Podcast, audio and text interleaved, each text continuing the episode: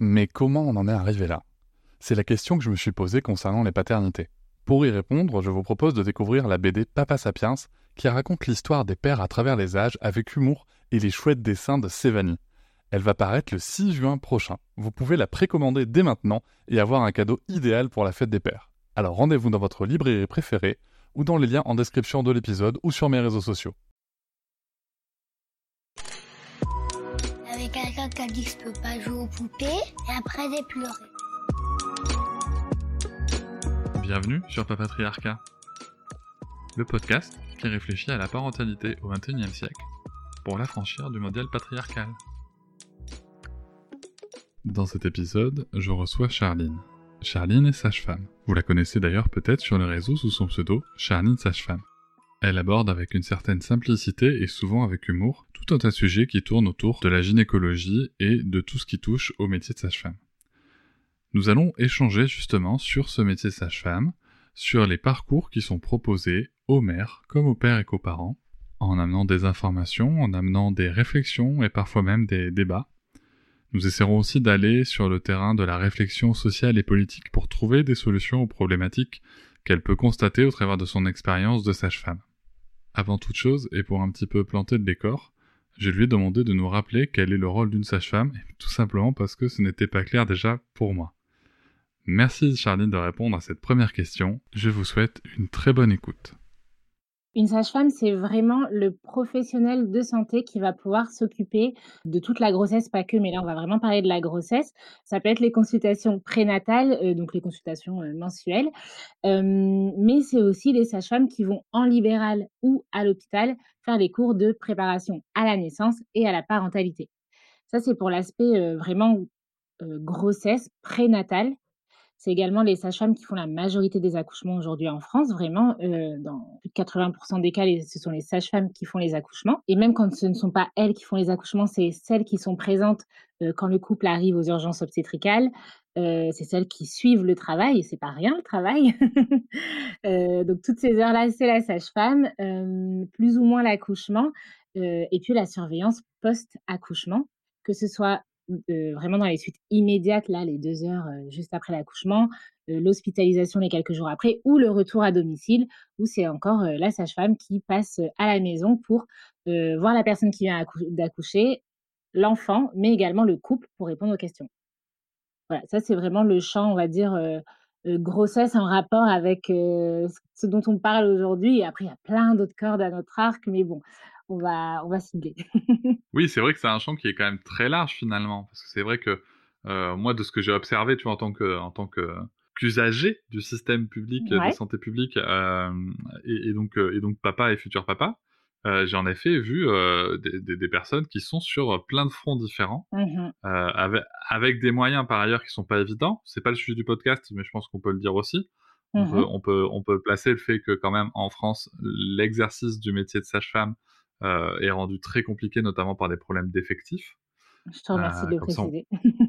voilà, non, mais on, peut le dire, c'est un, sujet important. Et c'est vrai que, que ce soit à la préparation ou au moment de l'accouchement ou après, moi, nous, on a toujours vu une sage-femme. C'est vraiment le professionnel qui est partout. quoi. C'est vraiment ça. En fait, la sage-femme, et je vais pas préciser, même quand c'est des grossesses un peu plus pathologiques, par exemple, les patients qui sont hospitalisés pour des grossesses à haut risque, c'est à nouveau une sage-femme euh, qui est là au quotidien dans le service d'hospitalisation. Ça peut être également une sage-femme en libéral qui passe faire des monitorings pour le suivi.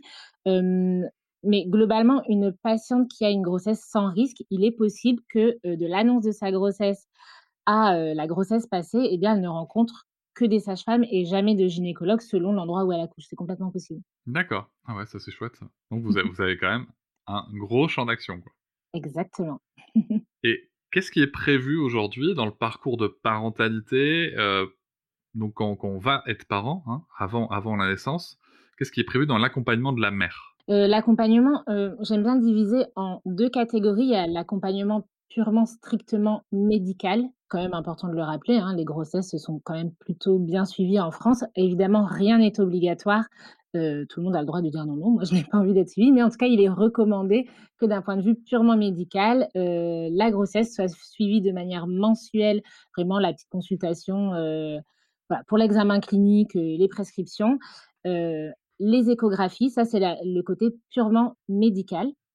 Et de l'autre côté, il y a le côté plus accompagnement avec la préparation à la naissance et à la parentalité. Et aujourd'hui, en France, euh, eh bien, ces séances de prépa peuvent être remboursées par la sécurité sociale.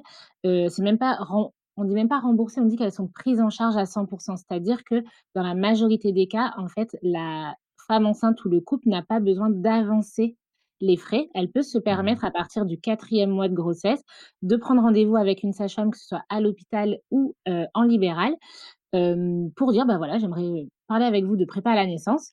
Il y a cet entretien plus cette séance qui sont prises en charge à 100%. Et après, selon les, spécificités, les spécificités de chaque sage-femme, la région dans laquelle elle exerce, il arrive qu'elle ait un supplément à avancer. Ça arrive dans certaines conditions.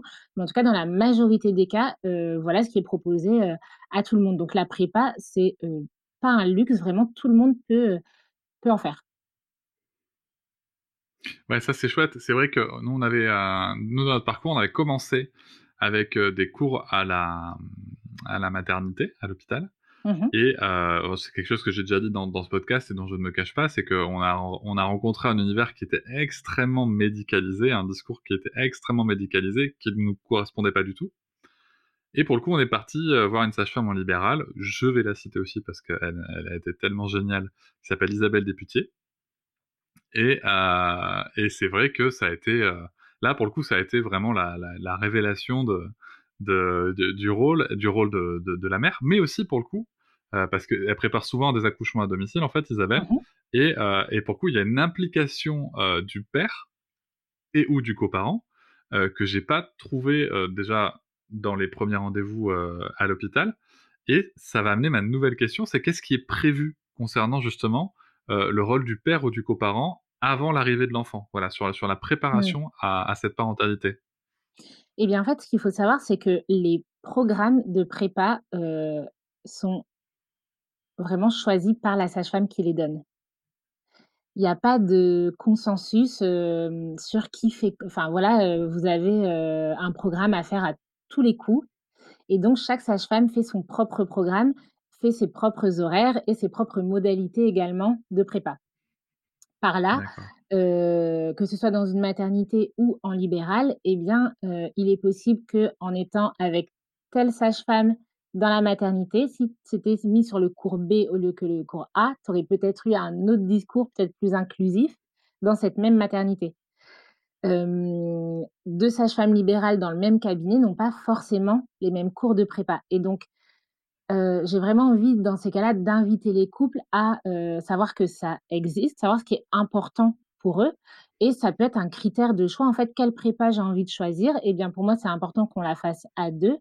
Eh bien, je vais peut-être choisir mon cours de prépa à l'hôpital ou en libéral avec cette info-là. Parce que c'est vrai que je ne peux pas garantir à tous les coups que, que tout, enfin partout, les coparents seront intégrés. Je pense que quand même de, plus en plus. Et après, chacune fait à sa sauce. je connais des sages-femmes où les coparents sont les bienvenus à chaque fois.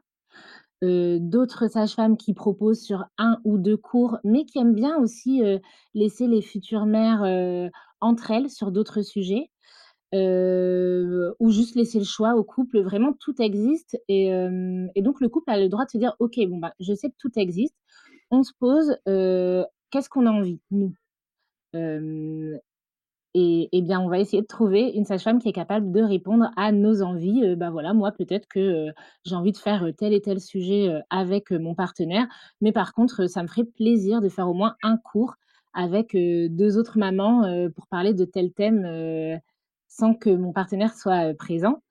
Et il existe aussi des ateliers spécialement coparents ça, pareil, c'est pas partout, mais ça existe dans certaines maternités, chez certaines sages-femmes libérales également, où c'est un atelier où là, pour le coup, les femmes enceintes sont interdites. C'est que c'est que C'est de la non-mixité. Exactement. C'est que pour ceux qui portent pas la grossesse et et le but, c'est de se dire: «Bon, ben, voilà, peut-être qu'en cours de prépa, j'ai pas osé parler de mes craintes parce que, parce que j'essaie d'être tout le temps peut-être la personne qui rassure» et bien là, je vais peut-être me sentir plus à l'aise sans ma partenaire pour déposer ça. C'est des choses qui existent et j'aime bien dire au couple que, en fait, on signe pas un contrat avec la personne qui nous suit. vous avez cette séance prise en charge à 100%. OK. Eh bien, en fait, un peu comme des jetons, vous les placez où vous voulez.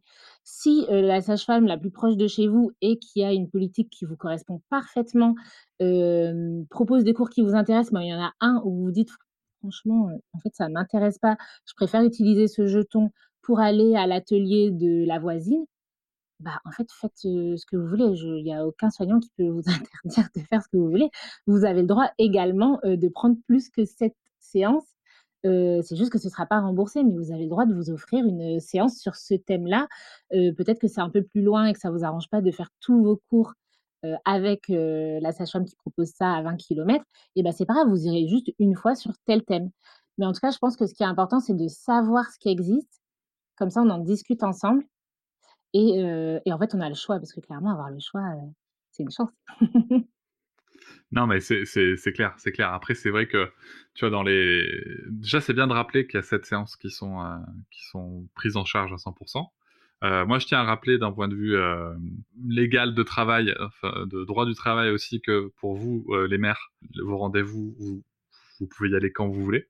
Mmh je pense que c'est important de le signaler. Votre employeur n'a rien à dire. alors, il peut vous demander un, il peut vous demander un, un justificatif, bien sûr. Ça, c'est somme toute assez, assez normal mais euh, en tout cas, il, ne peut pas vous empêcher d'y aller. Ça, je pense que c'est important de le rappeler, et c'est du temps qui est payé. Je pense que c'est aussi important de le rappeler. Tout à fait. Concernant les pères ou les coparents, pour le coup, j'ai fait quelques petites recherches. Euh, je suis tombé dans une dernière mise à jour du, Code du travail de 2014, ah, euh, indiquant que, je cite, le conjoint salarié de la femme enceinte ou la personne salariée liée à elle par un pacte civil de solidarité, donc un PAX, ou vivant maritalement avec mhm. elle, bénéficie d'une autorisation d'absence pour se rendre à trois de ces examens médicaux obligatoires au maximum. Alors généralement, euh, ces trois rendez-vous dits obligatoires sont ce qu'on appelle, enfin, sont utilisés pour les trois échographies euh, qui sont recommandées pendant la grossesse. Et donc, pour vous, euh, messieurs et, et, coparents, attention, c'est l'absence, elle doit, elle peut, on peut aussi vous demander un justificatif. Par contre, elle est aussi rémunérée, que ce soit le temps de l'examen comme le temps de trajet. Voilà, donc ça c'est un point qui peut être éclairci. Donc attention pour vous messieurs, les rendez-vous avec la sage-femme, c'est pas euh, considéré comme un examen médical euh, que vous pouvez euh, imposer normalement. Voilà, c'est un rendez-vous de prépa. Donc juste voilà. Après bon, je pense que en bonne entente, il est toujours possible de faire des choses intelligentes dans les entreprises, mais c'était pour le petit point officiel sur sur ce qui est prévu. Et rien d'autre, en tout cas, aucune autre prise en charge n'est prévue euh, pour la préparation euh, des pères et coparents. Euh, donc voilà, c'est quelque chose qu'il faut savoir. Mais c'est hyper important parce qu'en fait, de là découle beaucoup de choses. De là découle, ok, moi j'ai envie de m'impliquer, mais, mais concrètement, comment je fais? Est-ce que je peux vraiment aller à ce cours Est-ce que c'est certain que parfois ça met en, difficulté et, et, par exemple, là, moi, j'ai un couple qui attend leur deuxième enfant. Si le conjoint pouvait se libérer du temps de travail, il pourrait venir, mais en fait, le soir, eh ben, il garde l'aîné. Et, voilà, et là, ils ont personne en ce moment pour, pour dépanner pour l'aîné. Et en fait, même quand c'est des cours du soir, eh bien, les, les coparents ne sont pas toujours vraiment, en termes de temps, n'ont pas toujours le temps de, de se déplacer. C'est oui, c'est une barrière. Et oui, c'est un vrai sujet. On y reviendra après peut-être sur, mmh sur les, les réflexions sociales et politiques qu'on pourra apporter sur le sujet. Euh, mais en effet, c'est un vrai frein, quoi. C'est clairement un vrai frein. Là, on s'est parlé de comment ça se passe en préparation de l'accouchement. Alors, mmh qu'est-ce qui est prévu ensuite euh, au niveau de la mère pour l'accouchement et euh, donc dans son parcours de, de parentalité? Pour l'accouchement et les, premiers mois après l'accouchement Eh bien, pour l'accouchement, euh, si, euh, comme la grande, grande majorité euh, des femmes, elles accouchent à l'hôpital, elles se dirigent vers le lieu pour accoucher. Après, pour les personnes qui accouchent en maison de naissance ou à domicile, c'est à peu près le même principe, mais vous n'êtes pas à l'hôpital. donc voilà, la femme enceinte arrive potentiellement en travail, dans la plupart des cas, à la maternité. Accouche, il, reste entre 2 et 5 jours, on va dire, selon comment s'est passé l'accouchement, son terme, selon s'il a déjà eu des enfants ou pas, rentre à la maison. Et c'est là où le relais est souvent pris par une sage-femme libérale ou la PMI pour des visites à domicile. Ces visites, elles sont souvent confondues. Tu as peut-être déjà entendu parler du mot Prado? On dit souvent oui, mais le Prado, moi, on ne me l'a pas proposé, etc. En fait, c'est vraiment différent. Le Prado, c'est la sécurité sociale. C'est quelqu'un qui passe dans votre chambre de, maternité pour vous mettre en lien avec une sage-femme libérale. En fait, c'est un facilitateur. Mais les sages-femmes libérales existent toujours, parce que le Prado a tendance à, disparaître des maternités. mais les sages-femmes libérales existent toujours. Et donc, c'est pas parce que personne ne vous dit que vous pouvez contacter une sage-femme que vous ne pouvez pas. Et donc, n'importe qui, aujourd'hui, qui accouche en France, a le droit de demander à une sage-femme libérale de passer à domicile à sa sortie. Et donc, après, selon combien de temps la sortie est faite après l'accouchement, la sage-femme libérale passe entre le lendemain de la sortie ou quelques jours plus tard, selon les besoins. on parle, pareil, on parle souvent de deux visites. En réalité, là, c'est vraiment une question de cotation purement de sage-femme. C'est-à-dire que nous, il y a deux visites qui sont cotées, qui nous sont rémunérées d'une certaine manière et les suivantes d'une autre manière. Mais ça, j'ai envie de dire, ça regarde la personne qui cote là, qui passe la carte vitale. le couple concerné n'a pas à se faire de soucis avec ça. Ce qu'il faut retenir, c'est qu'une sage-femme, c'est un professionnel de santé. Quand vous êtes enrhumé, vous allez voir votre médecin, peut-être pas pour le rhume, mais on comprend l'idée. et il vous dit pas, bah, je suis désolée, vous êtes déjà venu trois fois cette année pour un rhume, c'est trop. Là, vous serez plus remboursé. Donc, il y a, tant qu'on est dans les 12 jours post-accouchement, les visites de la sage-femme sont généralement prises en charge à 100%, donc pareil, sans avance de frais. Et ensuite, ce n'est pas la fin du suivi. Ensuite, si j'ai toujours besoin d'une sage-femme pour parler de mon allaitement, pour vérifier telle douleur, tel truc, eh bien, je la contacte. Soit elle passe à domicile, soit je passe au cabinet. Et c'est juste que j'avance les frais comme n'importe quelle consultation médicale. ce qui est déstabilisant, c'est que pendant la grossesse, on vous donne le prochain rendez-vous. Voilà, on se revoit dans un mois, on se revoit dans un mois, on se revoit. Et c'est déstabilisant. Et c'est vrai que c'est souvent relaté par les patientes. Ben, en fait, une fois qu'on est accouché, on est lâché dans le vide. Et mmh. ce qui vraiment, je le répète quotidiennement, nous, en fait, si d'un point de vue purement médical, on se dit, bon, on n'est pas inquiet, en fait, on vous laisse vous envoler, mais par contre, vous avez notre numéro.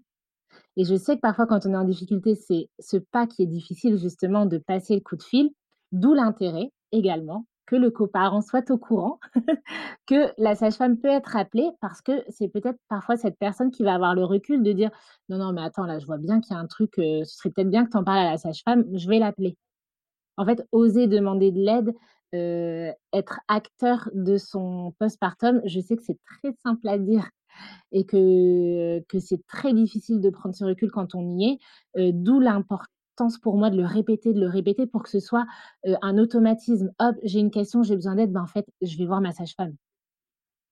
Tout simplement. non, mais c'est clair que c'est un gros sujet. c'est aussi pour ça que le système du Prado qui, qui est menacé, en tout cas qu'il était il, y a, quelques semaines encore, est un système mine de rien important pour rappeler aux gens ce qu'ils peuvent faire et, faire les mises en relation. Ça, c'est important, pour, notamment pour les visites à domicile. Et, et c'est vrai que c'est, c'est, je te remercie de souligner le fait que on est tellement dans le bouillon, si tu veux, quand euh, principalement les mères, hein, clairement, on va pas mmh se mentir. Hein. Les mères sont, sont tellement dans le bouillon entre ce qui s'est passé physiquement, émotionnellement, ce qui se passe euh, potentiellement en termes de charge mentale et mmh affective aussi à la maison, que se dire ouais, il faut appeler la sage-femme, bah, c'est peut-être la charge mentale, tu vois, c'est peut-être le pas qui est le plus difficile à faire, mais c'est peut-être aussi la charge mentale de trop, tu vois. Euh, donc moi après je suis pas mère, donc euh, je, je, je, ne sais pas, mais euh, mais c'est clair qu'il y a tellement de choses que ce soit le suivi, tu vois, ma compagne a une césarienne, donc il y, avait un suivi pour, pour, pour la cicatrice, pour tout ça. Elle a aussi fait, je crois, le périnée avec une sage-femme, donc il y a aussi ça qui est possible. Et, et, et, donc elle a eu bien plus de deux visites hein, pour le coup, donc c'est important de le savoir. Et et c'est vrai que c'est un sujet important pour le suivi. Et tu parles justement du rôle du, du père et du coparent euh, dans, dans, dans la, la, connaissance et la conscience de l'importance du suivi de la sage-femme. Alors, qu'est-ce qui est prévu euh, aujourd'hui, à ta connaissance, pour euh, justement ces pères et ces coparents dans l'accompagnement après la naissance? Qu'est-ce qui est prévu vraiment à ce moment-là? Tu veux dire quelque chose qu'on n'aurait pas, heu, appris avant comme la prépa, vraiment? Ouais. OK.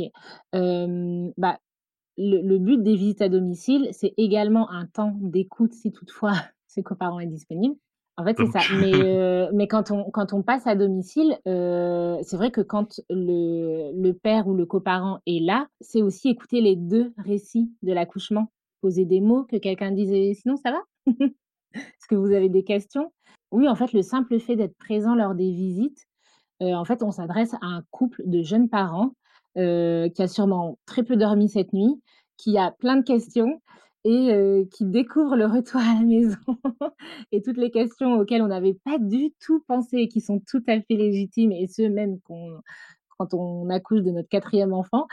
Heu et en fait, c'est vrai que ces moments-là, je trouve que les visites à domicile, c'est des moments très intéressants pour donner la parole à cet accompagnant qui a vu, qui a entendu des choses au moment de l'accouchement, qui, encore une fois, parfois je fais beaucoup de généralités, mais hem, c'est une tendance, je pense, que je peux me permettre de faire, qui parfois voit des choses, interprète des choses et ne veut surtout pas déranger. Donc va peut-être pas dire: «Excusez-moi, là, vous êtes en train de faire quoi?»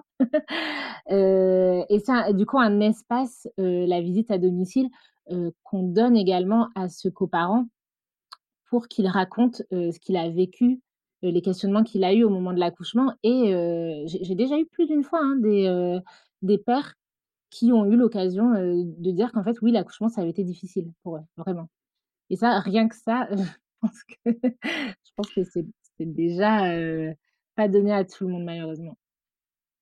Ouais, c'est vrai que c'est un un sujet, déjà, je suis content de savoir que que que que tu as des pères qui sont présents aux visites, Ouais. des pères ou des coparents qui sont présents aux visites parce que, heu, bah, parce que c'est pas forcément le cas tout le temps et et c'est vrai que c'est quelque chose tu vois, comment s'est passé l'accouchement? En fait, il y a il y a, y quelque chose qui qui est un petit peu, hem, paradoxal, si tu veux, quand on s'adresse aux pères. C'est que d'un côté, on a envie de on a envie de se dire déjà nous-mêmes nous-mêmes, on se dit: «Non mais attends, Mmh moi mh. je j'ai rien j'ai rien qui a traversé mon corps, si tu veux, on m'a on m'a on m'a piqué de rien». Enfin voilà, on a on a presque envie de dire que nous, on n'a rien vécu. Mmh sauf que si, Ouais. c'est c'est c'est un vécu qui est différent. Évidemment, le traumatisme, heu, physique est clairement, nettement différent, mais non mais, voilà, on va pas on va Oui, pas oui, il y a pas débat. on va pas on on va pas on va pas commencer à dire que que que qu'on va s'occuper des pères avant de s'occuper des mères, hein, c'est pas c'est absolument pas le propos.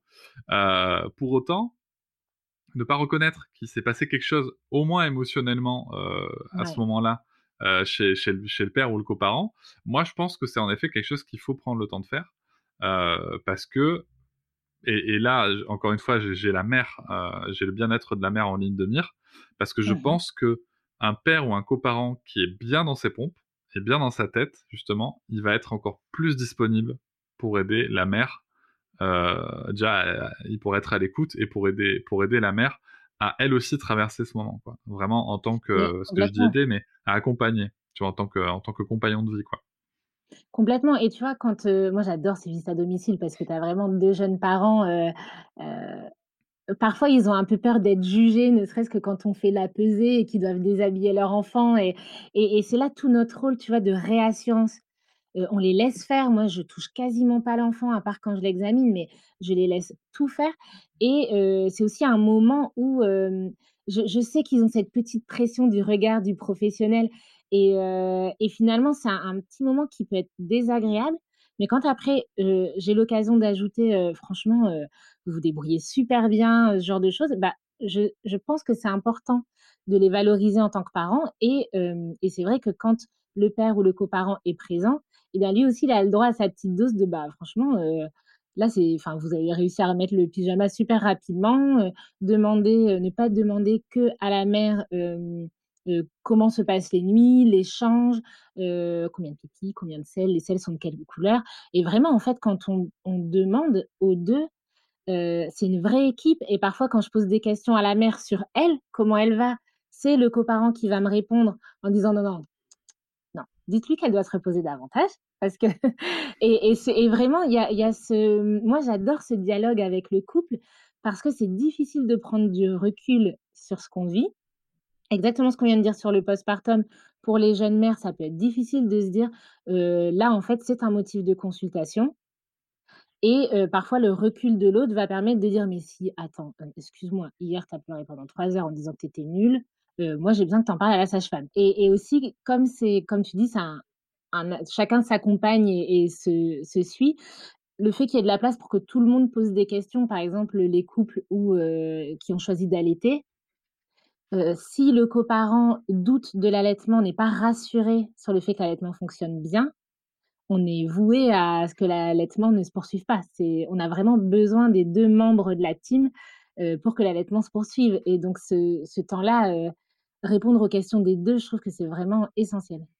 Non, mais complètement. Je peux que je peux que te rejoindre sur sur sur ce sujet-là, sur le fait que puisque tu tu évoques l'allaitement, sur le fait que le rôle de l'accompagnant, accompagnante à de sur l'allaitement est extrêmement important, heu, justement pour décharger un maximum. Et donc on a déjà fait un épisode avec, heu, avec Fred, heu, sur sur le sujet, sur sur le rôle de du papa allaitant, comme on peut dire, sur les réseaux, mais qui est un rôle important. C'est un point essentiel pour que l'allaitement, dure et perdure. Et il y a quand même un point aussi, tu vois, qui me semble extrêmement important, heu, c'est de noter, cette, heu, cette peut-être cette habitude qu'il faudrait retravailler aussi chez les professionnels de santé, de s'adresser aux pères et aux coparents, Mmh plutôt mh. qu'à la mère, tu vois? Parce que ça, c'est vrai que c'est quelque chose qu'on retrouve beaucoup dans la charge maternelle où voilà, c'est la mère c'est à la mère à qui on s'adresse et même des fois, même quand c'est le père qui est en 1er contact dans dans dans dans dans les fichiers, dans les fiches, dans ce qu'on veut, on va quand même appeler la mère. Mmh mh.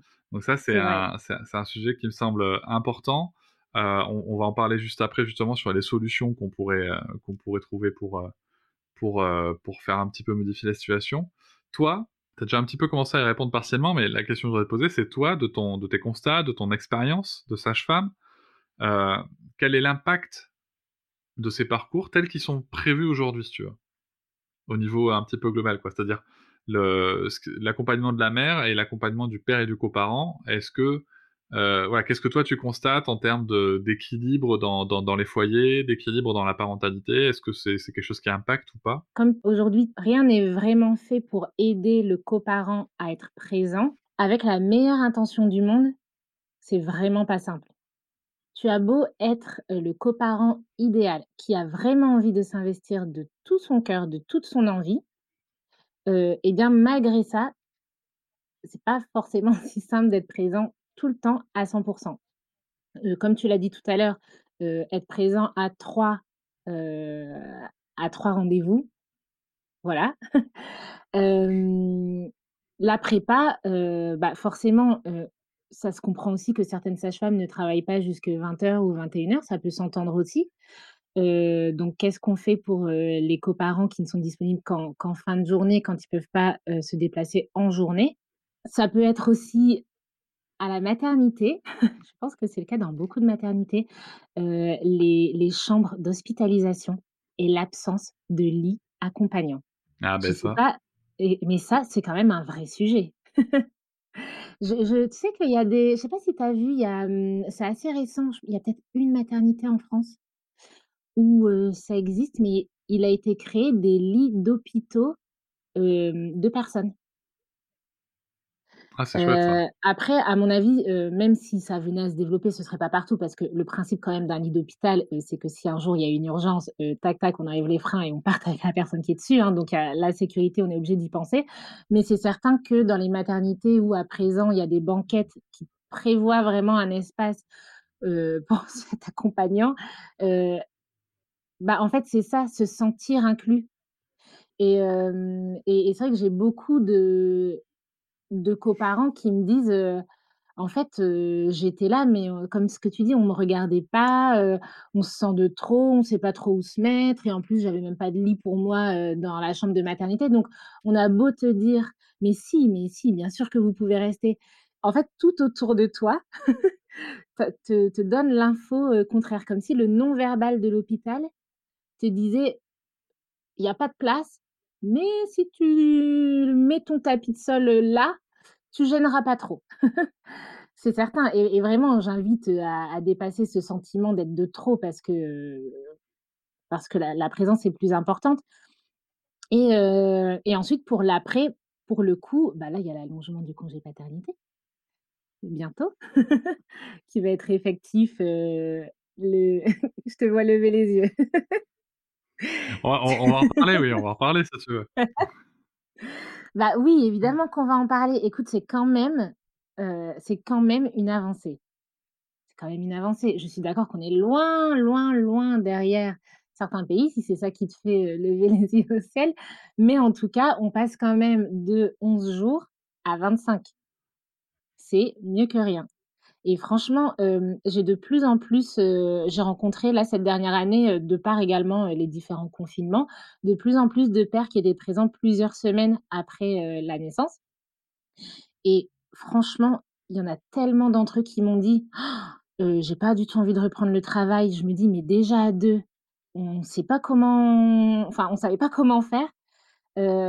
En fait, j'ai juste pas envie de la laisser là seule. Heu, je c'est pas normal et c'est vrai que ça la présence du coparent après l'accouchement, de vivre ces journées dingues où, on comprend qu'on n'arrive pas à se laver avant 17:00 et qu'un enfant vraiment, c'est compliqué de le poser plus de 2 minutes dans sa journée, de l'expérimenter plusieurs jours et plusieurs nuits et voilà, je pense que c'est essentiel pour l'harmonie et l'équilibre dans le couple et la compréhension de ce que l'autre vit. Alors oui, heu, bien évidemment, moi je suis, heu, je je milite pour un un congé paternité, heu, rallongé, plus long que ça. J'ai moi-même pris, fait le Bah choix, oui. heu et ça mais aujourd'hui, c'est un choix qui coûte, si tu veux. Moi, je suis resté 3 mois à la maison, mais c'est un choix qui coûte et qui peut coûte enfin, qui coûte cher puisqu'en fait, pendant Ouais. pendant 2 mois, tu tu tu passes de salaire. Moi, j'ai pu bricoler, tu sais, avec mes vacances d'été, donc puisque j'ai eu la chance d'avoir une fille qui est née, en été.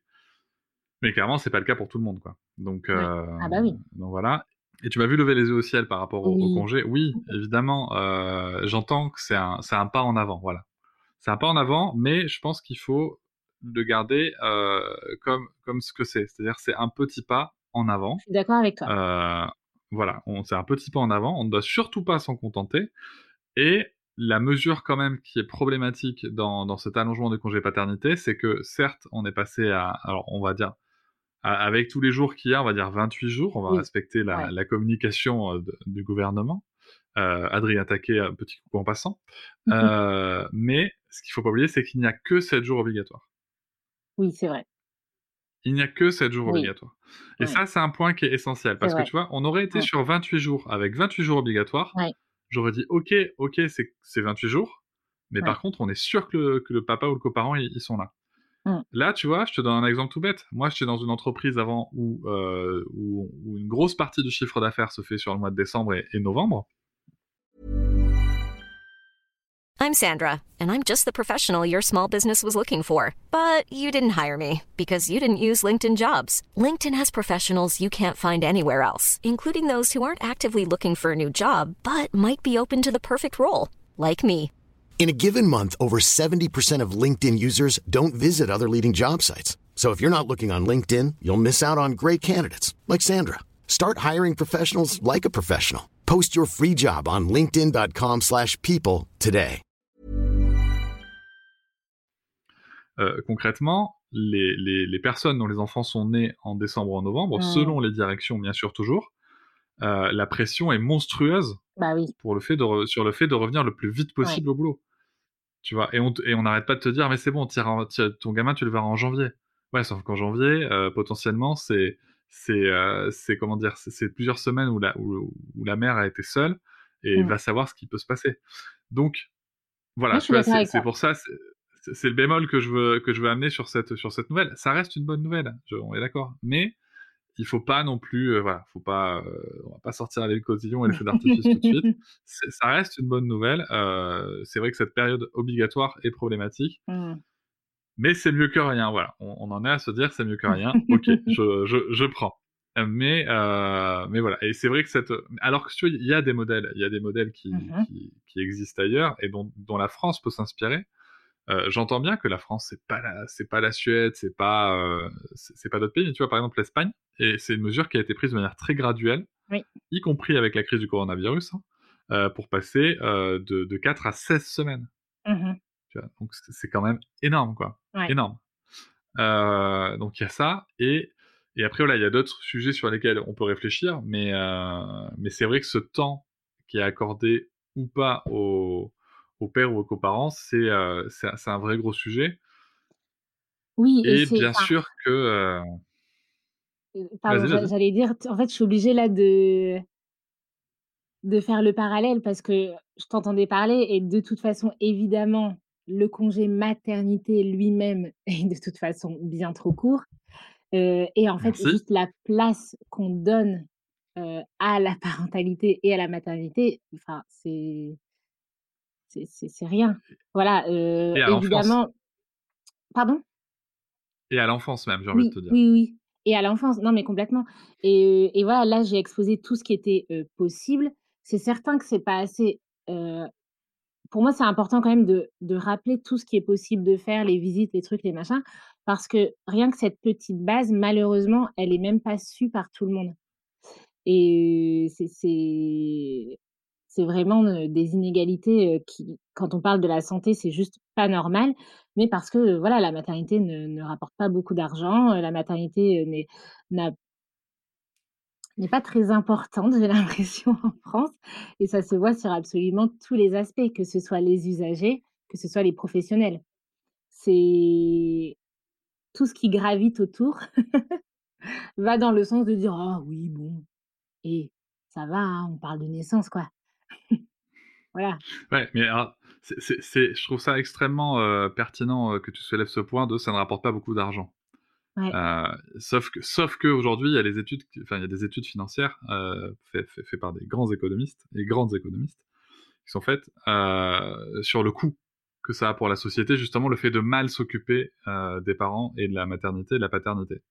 Donc aujourd'hui, on est sur une balance où ça coûte plus cher à la société de rattraper ce qui n'est pas fait que de mettre en place ce qui devrait être mis en place. Donc ça, c'est quelque chose qui n'est pas souvent dit. Donc je pense que, je pense, ouais, mais c'est ça, c'est ça, et c'est ça. Donc c'est sûr que dans une dans une startup nation, comme dirait notre cher président, euh, c'est sûr que la vision à long terme, c'est pas trop sa tasse de thé. Mais pourtant, c'est quand, quand tu fais un enfant, si tu veux, tu, tu le fais pas à court terme. Tu vois, c'est bah, c'est ça en fait, c'est un peu la base de tout. Si euh, si tu crées de bien bonnes fondations, on parle toujours des fondations, mais on oublie que finalement, les fondations, elles se, jouent peut-être là. là, exactement, quand on est en train de fonder une famille, quand il y a un nouvel être qui est en train d'arriver, qu'on va éduquer, qu'on va essayer de, vraiment rester une team au sein du couple, de se partager les tâches, se partager la charge mentale. en fait, c'est là la fondation. du couple, de la famille, de la parentalité, parce que je me sens bien dans mon couple, parce que j'ai le temps de m'occuper de mon enfant et, et je me sens pas, comme tu dis, j'ai pas la pression de ma société derrière qui me dit non mais attends, tu vas pas aller jouer au bon père de famille là, alors que nous on est en train de faire notre chiffre. C'est et, et, je pense, j'ai l'impression qu'aujourd'hui ça demande beaucoup d'efforts, même au père ou aux coparents le plus investi, ça lui demande quand même beaucoup d'efforts de d'atteindre le but qu'il a envie d'atteindre. Je ne sais pas si, si c'est une impression, mais... Rien n'est fait. Euh, alors là, pour le coup, je vais recommander une nouvelle fois le livre de Sylvia Giampino, euh, Pourquoi les pères travaillent-ils trop? Euh, Rien n'est fait dans la société hmm. aujourd'hui, en tout cas très peu, très peu est fait plutôt, pour justement faciliter ce, bah cette place et cette responsabilité que doit prendre le père ou le coparent. Hmm. Voilà, ça, ça c'est un point qui me semble essentiel. Euh, et je, précise en passant que quand on parle de père ou de coparents, hein, euh, bien sûr, bien évidemment, il est essentiel que les, familles homoparentales aient les mêmes droits que les familles euh, hétéronormées et, tout ça. On parle d'un foyer familial et, la, question de, de, de, l'orientation sexuelle n'a rien à voir. donc il faut que j'insiste sur le fait que tout le monde doit avoir les mêmes droits. Mais voilà, on, a cette suite, comme ça on est sûr de rien perdre. Donc je disais, il est important que tout le monde ait les mêmes droits. Mm. Moi, je te rejoins sur le congé maternité parce qu'en effet, euh, vouloir être dans un mouvement de normalisation de l'allaitement, moi, je suis évidemment pour. C'est clairement une, position que je soutiens. Mais en même temps, mettre ça dans une, certaine pression sur les mères une fois de plus parce que il faut et allaiter et retourner au travail et machin et truc. Alors que euh, on pourrait aussi se dire voilà le congé maternité, si pour une personne qui souhaite faire un allaitement exclusif, ben il peut, il devrait pouvoir aller jusqu'à ces six mois pour que ça se passe bien tout en gardant à l'esprit que c'est pas forcément le souhait de toutes les mères, et donc on pourrait avoir quelque chose de modulable. Voilà, moi c'est comme ça que je vois le truc. C'est que euh, il faut respecter aussi la volonté de chacun et de chacune. Ça me semble être un sujet important. Sur le congé, paternité, euh, coparents. Donc clairement, il y a, y, a, y a, des pressions qui sont importantes, mais il y a d'autres sujets aussi, tu vois. Euh, sur, sur, le, sur, sur le point qui me semble important et, que tu évoquais tout à l'heure, tu parlais tout à l'heure de, de, parents qui peuvent avoir du, des pères qui peuvent avoir du problème pour dégager le temps mmh euh, en préparation à l'accouchement. Donc déjà, euh, au niveau euh, social, ça serait peut-être bien de te dire que le père ou le coparent doit aussi avoir du temps pour euh, justement se préparer à ça.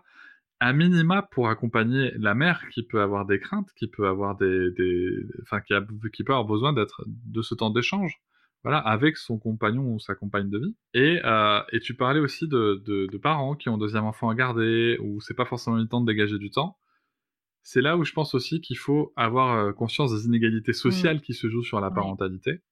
Parce que euh, moi, clairement, si tu veux, je, je vais pas me, je vais pas le cacher, j'étais cadre. Mmh euh, j'étais cadre dans, dans, une entreprise. Euh, je disposais de mon temps pratiquement comme j'en avais envie. Et donc, quand il y avait des rendez-vous, des, des, des, prépas, je disais voilà, tel jour, telle heure, je serai pas là. On va organiser le travail autour de cette problématique. Alors que clairement, euh, dans les statuts d'employés ou même de cadre dans certaines entreprises, ça se passe pas du tout de la même manière, on n'a pas le choix.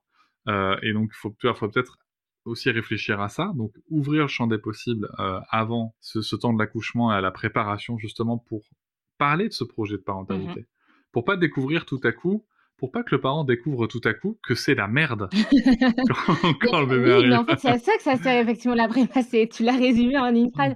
Non, mais c'est vraiment ça. Franchement, moi, j'adore. J'ai beaucoup de prépa euh, en couple. Euh, j'ai cette chance-là et donc euh, c'est hyper intéressant parce que j'ai les retours des coparents et je, mon premier cours, tu vois, c'est toujours sur la gestion des contractions. Finalement, c'est le premier cours, mais du coup, ça veut dire que c'est le cours le plus éloigné de l'accouchement mais je le fais toujours en premier parce que c'est celui où je dis franchement, euh, s'il y en a un où vous devez être à deux, je vous conseille que ce soit celui-là. Et, euh, mon but après, c'est un peu de les de dire, hey, vous avez vu, c'était cool, bah, vous êtes bienvenus à chaque fois. et ça fonctionne pas mal. Mais, euh, mais c'est ça, en fait, souvent on se dit, bon, quand je les vois en entretien, il y a, pas, en fait, il y a, beaucoup de choses. Il y a les inégalités, tu l'as dit, mais il y a également cette construction sociale qui est évidemment un poids énorme.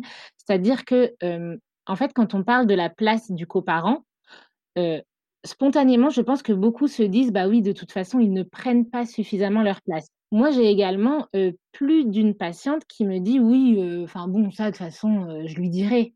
Donc même elle, elle, elle ne voit pas ce que ça peut vraiment lui apporter le fait d'être deux. Et en fait, la prépa, comme tu dis, ça permet de se préparer à ce que peut-être plus tard, voilà. Euh, mais c'est aussi un cheminement. En fait, franchement, quand tu peux être à deux pendant euh, cette séance ou même pendant que quelques séances, franchement, combien de fois pendant la grossesse tu es euh, à deux ou même si c'est avec d'autres couples en face de quelqu'un à qui tu peux poser des questions et prendre peut-être une heure, une heure et demie pour parler? De la grossesse et de ce projet. Je trouve que c'est également un cheminement vers euh, la vers l'accouchement, vers la parentalité. Et, euh, et souvent, quand euh, on démarre la prépa, il y a ce cheminement qui se fait. Et quand on la termine, là, ça y est, on est à quelques semaines du potentiel accouchement. Et enfin, on est potentiellement à quelques semaines de l'accouchement. Et, et ça y est, là, les parents ont hâte parce qu'ils ont cheminé ensemble, ils ont pris les mêmes infos. Et effectivement, ça rassure souvent la mère de se dire, bah ça, en fait, je vais pas devoir lui dire, je vais pas prendre ce rôle de devoir éduquer l'autre. On est là à deux. Et franchement, euh, moi, j'ai quand, euh, quand les conjoints euh, sont présents, j'ai plus d'un qui répond parfois plus à mes questions que les mamans, parce que bah, parce que certains lisent de leur côté ou parce qu'ils ont déjà fait l'atelier papa dans leur maternité et qui savent plein de choses. Et en fait, pour la femme enceinte, elle se dit waouh, en fait, ça me rassure quand même pour la suite. Et, ça, juste être rassuré de se dire, euh, ok, euh, mon partenaire a entendu cette info, c'est pas à moi de à faire preuve d'autorité en lui disant, tu sais, euh, pour le postpartum, j'aurais besoin de toi. Bah, c'est pas la même chose quand c'est un professionnel qui dit, voilà à quoi s'attendre. parfois, on prépare aussi aux choses vraiment médicales et non glamour. Voilà à quoi s'attendre, mais vous êtes une équipe, on se soutient. je, je, trouve que souvent, les coparents se disent oui, bon, je vais venir pour écouter, pour surtout, euh, surtout accompagner l'autre. Et en fait, après coup, ils se disent euh, ouais, en fait, je je ne pensais pas que ça allait me servir, mais finalement, j'ai appris plein de trucs et je suis content aussi. Je suis content, heu, parce que, parce que je sais, j'ai des clés, heu, souvent, c'est des personnes qui sont assez pragmatiques, heu, qui ont besoin de savoir, bon, bah, dans quel cas, heu, je dois l'amener à l'hôpital ou pas, là, je m'inquiète, je m'inquiète pas et en fait, j'ai un socle d'informations qui me permettent de me dire, voilà, je enfin, clairement, en prépa, je n'apprends pas à devenir parent, hein, je pense qu'on le devient que quand on l'est. Mais en tout cas, j'ai ce socle d'infos pour me sentir suffisamment en sécurité pour prendre ma place aussi. Et quand c'est un professionnel qui dit, heu: «Bah, écoutez, oui, à un moment donné, heu, bah, forcément, potentiellement, heu, vous, monsieur ou coparent, vous allez reprendre le boulot plus tôt et c'est normal si vous changez moins vite les couches que madame qui est à la maison tous les jours, c'est normal». Mais en fait, pas de pression. Vous les changez moins vite, mais vous êtes capable de les changer aussi. Bah, ça paraît peut-être rien, mais c'est toujours ce cette notion de réassurance et de donner la place à à chacun, en fait. Vraiment, heu, la prépa, c'est un vrai cheminement pour moi. C'est j'adore. Non mais non mais c'est clair, c'est c'est clair et je te remercie de de moi il y a il y a 2 points que je te que qui m'ont vraiment interpellé dans ce que tu as dit. C'est le le 1er, c'est justement le le fait que que potentiellement, mine de rien, heu, la la mère peut déresponsabiliser, heu, le père ou le coparent en disant: «C'est moi qui vais lui en Mmh mh. parler». Heu, non, non, non, c'est aussi son enfant, hein. Heu, juste pour rappel, parce que c'est une phrase que j'entends souvent encore malheureusement chez mes homologues, heu, pères, heu, pères en Mmh mh. l'occurrence, c'est de dire: «Je lui ai fait un enfant». Non, Mmh. vous faites un enfant. Exactement. Il y a autant de responsabilités de l'un que de Mmh. l'autre et et le le souci, c'est que ce ce cette attitude de déresponsabilisation du père qui, peut être menée certes par la mère, mais aussi beaucoup par la société quand même, fait que justement ça ça reste là-dedans. C'est OK, finalement moi j'ai fait ce que j'avais à faire, heu, voilà, c'est bon, ça heu, non, c'est un petit peu plus compliqué que ça et heu et l'autre point qui m'interpelle aussi dans ce que tu dis, c'est justement ce décalage de montée en compétences qui, heu, qu'il y a. C'est juste pour tuer un espèce de mythe qu'on peut entendre partout. Non, la mère, dans l'exemple que tu donnes, hein, mh. dans le dans le dans le cadre que tu donnes et aujourd'hui encore au moment où on enregistre avec ces fameux 14 jours de congé paternité, non, la mère ne ne change pas les couches plus vite parce que c'est une femme. Elle la change plus vite parce qu'elle est plus là pour le faire et donc elle monte en compétences plus rapidement. Non mais c'est tout et l'inverse est aussi vérifiable. Moi, je sais que j'ai beaucoup changé les couches, pen puisque j'étais là les 3 premiers mois et que j'ai repris le le travail après ma compagne, Mmh hein. Heu, beh, oui, on monte en compétences, en fait, c'est tout et ben et ça, ça commence dès la maternité. Heu, nous, on a eu alors, je vais pas dire la chance parce que je vais respecter le trauma physique de ma compagne qui a eu une césarienne, en fait, comme elle pouvait pas se lever, même le personnel soignant n'a pas eu le choix, fallait s'adresser à moi. Il fallait que je fasse ci, il fallait que je fasse ça, fallait donc voilà, heu et et ça, moi, maintenant, si tu veux, je le vois vraiment comme une chance, en fait. Comme la chance qu'on me de pas être mis de côté et et voilà, donc ça, c'est un sujet, je pense qu'il faut bien être clair avec les pères et les coparents, c'est vous êtes autant responsables de la de la grossesse, a priori, heu, ça ça s'est passé ensemble, dans la majorité des cas, heu, mais vous êtes autant responsables de la grossesse et de l'enfant et vous êtes autant responsables de prendre votre Mmh. place. Ça, c'est vrai que c'est tu l'as un petit peu évoqué tout à l'heure et c'est vrai que dans les maternités, ce qui est un petit peu, heu, chiant, on va dire, on va utiliser ce mot-là, c'est qu'il faut pas tomber dans la facilité, il faut prendre sa Mmh. place. C'est-à-dire que moi, c'est quelque chose qui s'est passé dans la maternité où on on s'adressait à ma compagne, je disais: «Non, non, non, vous allez vous Mmh. adresser à moi. Heu, ma compagne est fatiguée, il faut vous adresser à moi» et c'est vrai que c'est chiant, c'est chiant parce que, bah, parce qu'on n'a pas forcément envie de rentrer dans l'art des gens, enfin voilà, donc heu, mais des fois, il faut il faut vraiment prendre cette place. Donc heu, donc il y a tout ce sujet-là. Et c'est vrai qu'après, tu vois, il y a d'autres sujets, d'autres situations plus spécifiques auxquelles, auxquelles on pourrait penser, tu vois, au niveau social. Tu évoquais tout à l'heure le fait que d'avoir un 2e enfant à Mmh garder pour venir à un rendez-vous pour une pour un pour un nouvel enfant, Mmh par exemple, heu, beh, peut-être qu'on pourrait se dire qu'il pourrait y avoir un espèce de de chèque service, heu, pris en charge par, heu, au moins en partie par l'État pour, beh, pour avoir une une baby-sitter, ou un baby-sitter qui vient, garder le l'enfant à ce moment-là. Enfin voilà, une prise en une aide, en fait, à ce parcours parental, quoi. Des idées, il y en a plein, il faut écouter les parents qui s'expriment, mais qu'on n'écoute pas Mmh forcément. Donc des idées, il y en a plein, mais c'est vrai qu'il y a un vrai, tu l'as dit au au tout début, il y a une vraie place de la parentalité à Mmh. repenser, quoi. Alors après quand même, parlons des choses qui vont bien aussi. Heu, il y a des entreprises qui, heu, qui prennent des initiatives, heu, sur le congé, paternité et coparents notamment, où on peut avoir plusieurs mois. Donc il y a des entreprises qui font Mmh ça. Je les citerai pas parce que j'ai peur d'en oublier des très bien et que je voilà, mais je vous invite à vous renseigner sur Internet. Il y a des entreprises qui le font et qui le font très bien. Euh, donc voilà, il y a des initiatives euh, privées qui existent. Et après, ça reste l'initiative individuelle. Et là, ça se gâte parce que, euh, parce que moi, je suis convaincu que les congés payés, c'est pas du temps qu'on devrait passer à être en postpartum. Moi, je suis d'accord. Je suis, je suis d'accord. Et en plus, quand on utilise ces congés payés, comme par exemple, toi, tu as réussi à, à déplacer tes congés, etc., euh, eh bien, toi, tu as peut-être réussi à les mettre tous d'affilée. Mais du coup, il y en a il y a plus d'un couple, euh, et parfois en accord, hein, l'un et les deux, en se disant bah non, bon bah là je serai juste dispo trois jours euh, après l'accouchement, mais euh, bon bah comme j'ai mes congés payés, je vais les coupler avec les 11 jours et puis on partira au ski dans un mois. donc voilà. Et, et, donc en fait c'est ça quand on se dit bon bah c'est des congés payés, en fait dans notre tête, on se dit, bah, c'est des, des congés, effectivement. D'ailleurs, le mot congé paternité, congé maternité, enfin voilà, je pense qu'on est tous d'accord pour dire que le mot congé, voilà. Tout à fait. Voilà, mais en tout cas, cet arrêt post, post-naissance, effectivement, lui donner une vraie place, c'est également lui donner une vraie place dans la société. C'est, c'est, c'est vraiment ça. C'est, en fait, c'est fou parce que à la naissance d'un enfant, naît également euh, deux parents,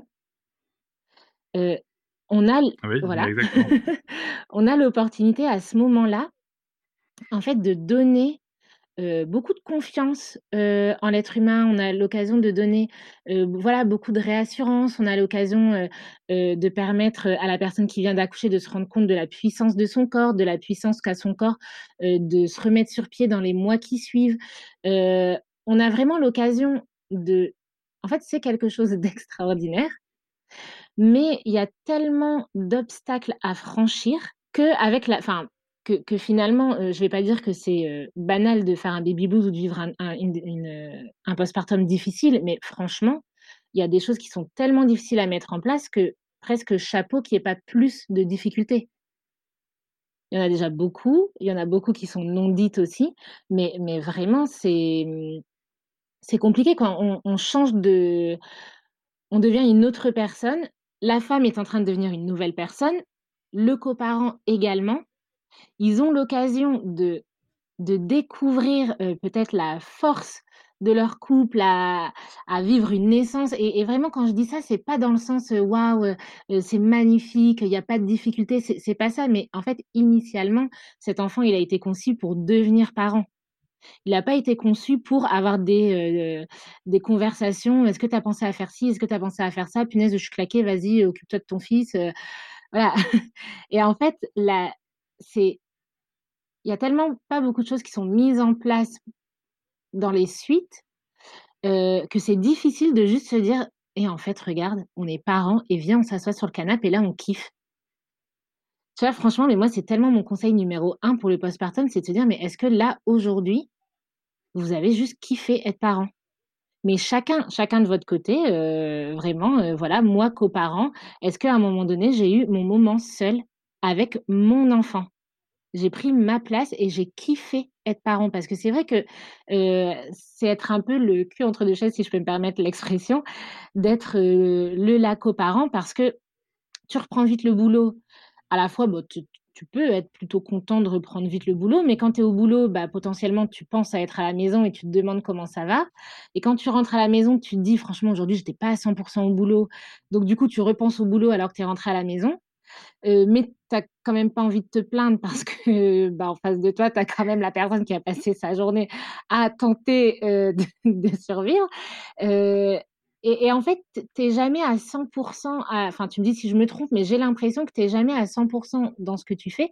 Et prendre ce moment, peut-être parfois c'est juste ces 10 minutes de ça, c'est mon temps à moi, de parents, et je kiffe. Je parle pas d'un acte à faire, mais vraiment de juste un moment de kiff. Pour moi, c'est ça aussi prendre sa place. C'est oui, la responsabilité à partager, l'équilibre dans le couple, dans le foyer, etc. Mais prendre sa place aussi, c'est kiffer sa parentalité, se rappeler à la base pourquoi on a voulu avoir un enfant. Ouais, tout à fait. Je te, je te rejoins, tout en ayant conscience euh, qu'on n'est pas tout seul.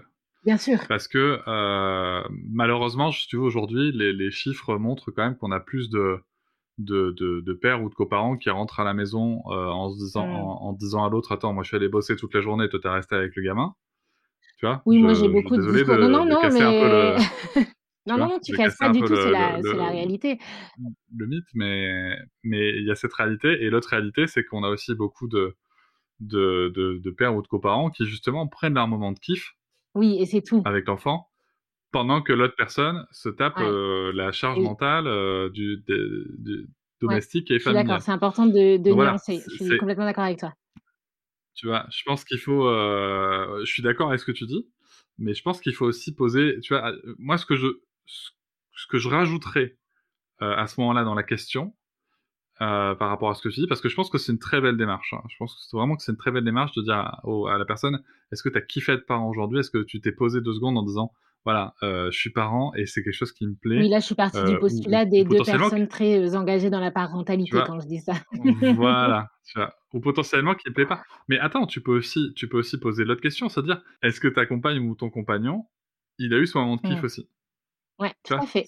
Et même si la personne sur l'instant T, tu vois, elle n'est pas capable de répondre, ce qui est pas, ce qui est pas grave, mais en tout cas, tu as planté la petite graine.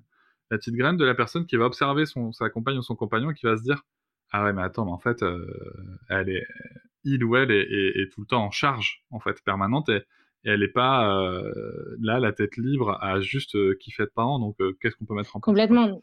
Ah non, mais tu vois, je suis d'accord avec toi. Vraiment, euh, bah, pour faire de la rééducation du panier, c'est très intéressant parce qu'on a le retour des patientes euh, deux mois après l'accouchement.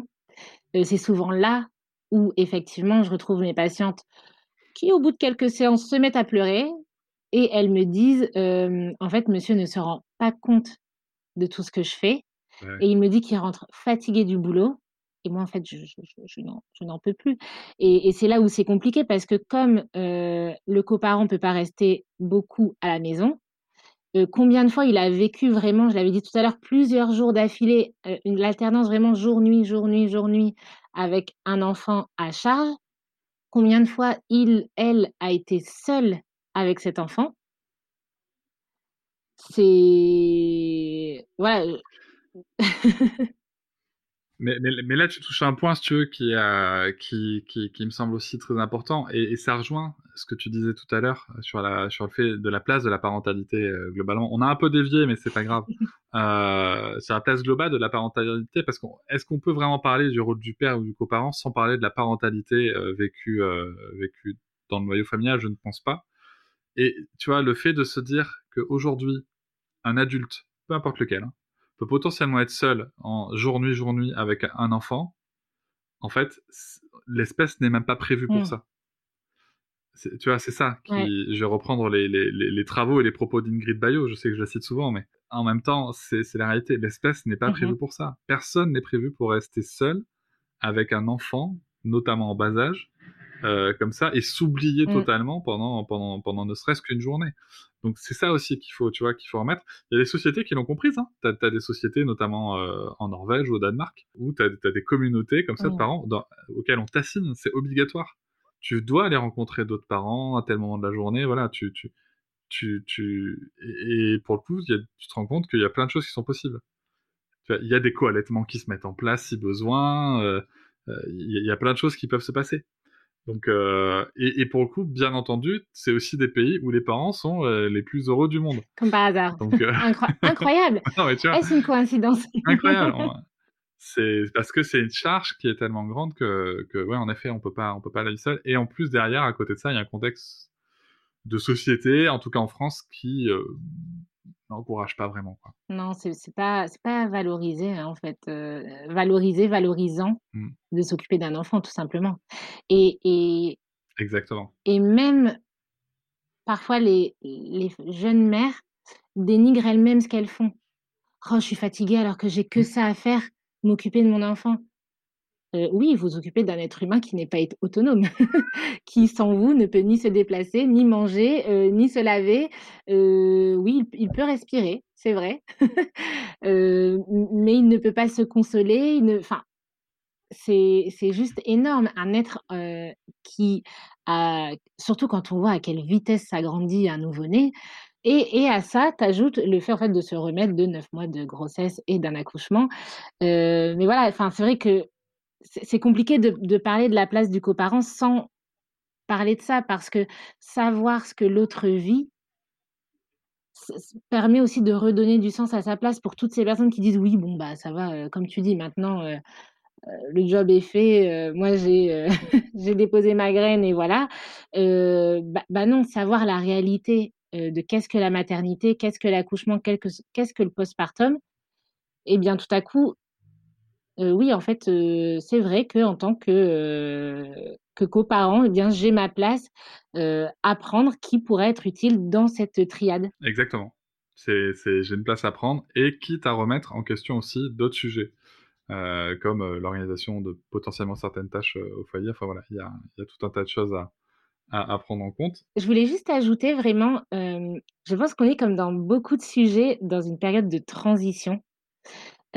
Où il y a encore bien trop effectivement de pères, de coparents qui ne prennent pas la place qu'ils doivent prendre et beaucoup de jeunes mères qui n'arrivent pas à en parler. Mais il y a également beaucoup de coparents et de pères qui, du coup, n'arrivent pas à trouver leur place. Et c'est cette différence qui, aujourd'hui, je pense, parfois difficile à vivre, vraiment, à tous ceux qui ne savent pas comment prendre leur place concrètement. en fait, j'ai vraiment envie de dire que déjà, franchement, savoir se poser cette question-là, est-ce que là, je prends vraiment ma place? C'est déjà, déjà un pas énorme. Après, maintenant, qu'est-ce que j'en fais? Mais, mais vraiment, posez-vous cette question, est-ce que je prends vraiment ma place? Et est-ce que j'en ai discuté avec l'autre? En fait, est-ce que je, trouve ça sympa les jeux de rôle? Si moi j'avais accouché il y a trois semaines et que j'avais eu des points de suture et des saignements, qu'est-ce que j'attendrais de mon partenaire? Vraiment se, mettre à la place de l'autre, vraiment prendre un temps pour se poser cette question. Bon, ben voilà, imaginons, là, vous venez d'être opéré du ventre. Qu'est-ce que j'attends de la personne avec qui je vis?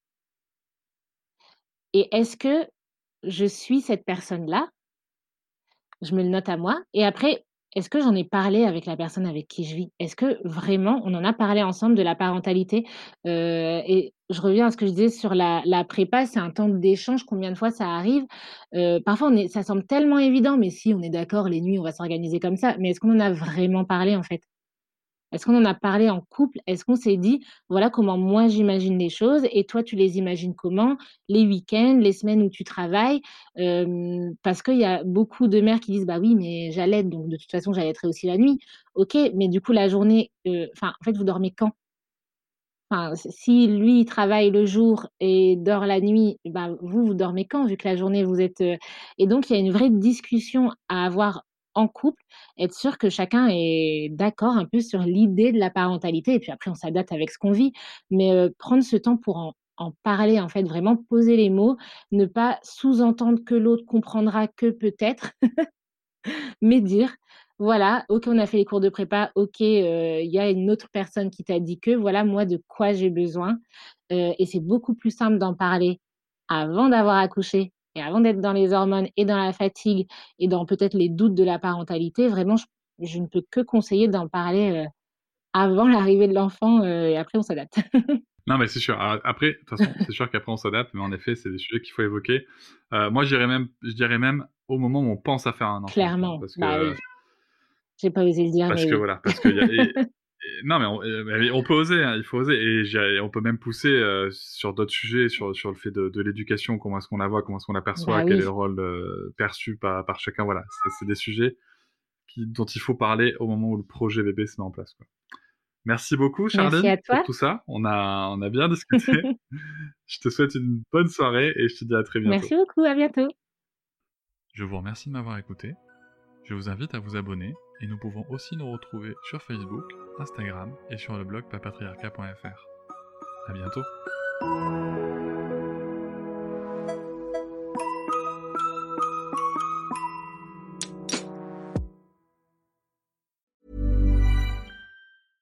Imagine the softest sheets you've ever felt. Now imagine them getting even softer over time. That's what you'll feel with Bowl and Branch's organic cotton sheets. In a recent customer survey, 96% replied that Bowl and Branch sheets get softer with every wash. Start getting your best night's sleep in these sheets that get softer and softer for years to come. Try their sheets with a 30-night guarantee. Plus, get 15% off your first order at bowlandbranch.com. Code BUTTERY. Exclusions apply. See site for details.